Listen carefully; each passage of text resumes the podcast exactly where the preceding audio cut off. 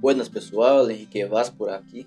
Para quem não me conhece, eu faço parte do grupo AgroEficast e hoje então estamos aqui para mais um podcast. Hoje falando sobre armazenamento de grãos, que é um tema muito importante dentro do agronegócio. Então começamos falando sobre o que é o armazenamento de grãos.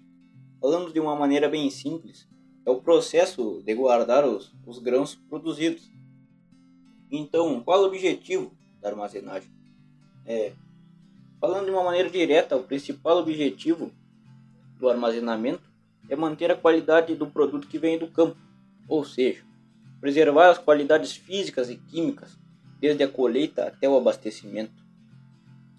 Isso falando de uma maneira bem direta, pois a preservação de grãos vai além da preservação de qualidade. Lembrando que o armazenamento de grãos não irá influenciar num aumento de produção nem num aumento de qualidade. Irá preservar o grão que vem, que vem do campo, assim agregando mais valor ao grão. O, o armazenamento de grãos permite que o, que o produtor tenha o domínio do, do tempo de venda da sua produção e assim faça que um produtor não seja obrigado a vender a sua safra enquanto todos estão vendendo, que é aquela a famosa famosa lei da demanda, que quando existe uma alta produção, é, o preço é mais baixo, e quando existe uma menor produção, o preço é lá em cima. Então, quais seriam as vantagens de possuir uma própria unidade armazenadora? na propriedade. Qual seria as vantagens do armazenamento, né? De um bom armazenamento? Seria a venda de sua produção em períodos adequados, que é aquilo que a gente falou logo ali no início.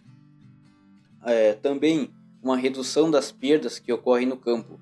É, Estima-se que hoje no Brasil é, 10% do que, dos grãos, dos cereais que são produzidos são perdidos no armazenamento. Então, tendo um bom armazenamento, isso não ocorre.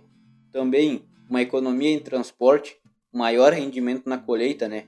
É, muitas vezes as cooperativas de recebimento é, são muito longe da propriedade e se torna inviável. Então, tu tendo um, uma unidade armazenadora na propriedade, tu tem uma economia em transporte e, claro, maior rendimento na colheita. E também uma melhor independência da estratégia de venda de seus grãos. E bom, os dois silos armazenadores mais utilizados são o silo bolsa e o silo metálico. O silo bolsa, também conhecido como silo bag, tem sido muito utilizado nos últimos anos. É, ele pode ser utilizado em pequenas e grandes propriedades, mas apresenta algumas limitações. Ele não é indicado no uso de, de locais muito quentes, pois é a grande chance do, do grão ser fermentado dentro do silo bolsa. É, é importante que o, que o que o grão seja armazenado já seco e limpo, né?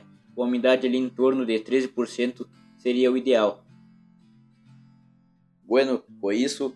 É, não foi possível falar tudo. O nosso tempo aqui é curto. Quero agradecer pela atenção e pedir que sigam nossas redes sociais, lá no YouTube e no Instagram, AgroEficast. Lá você pode estar deixando a sua sugestão e também alguma crítica construtiva.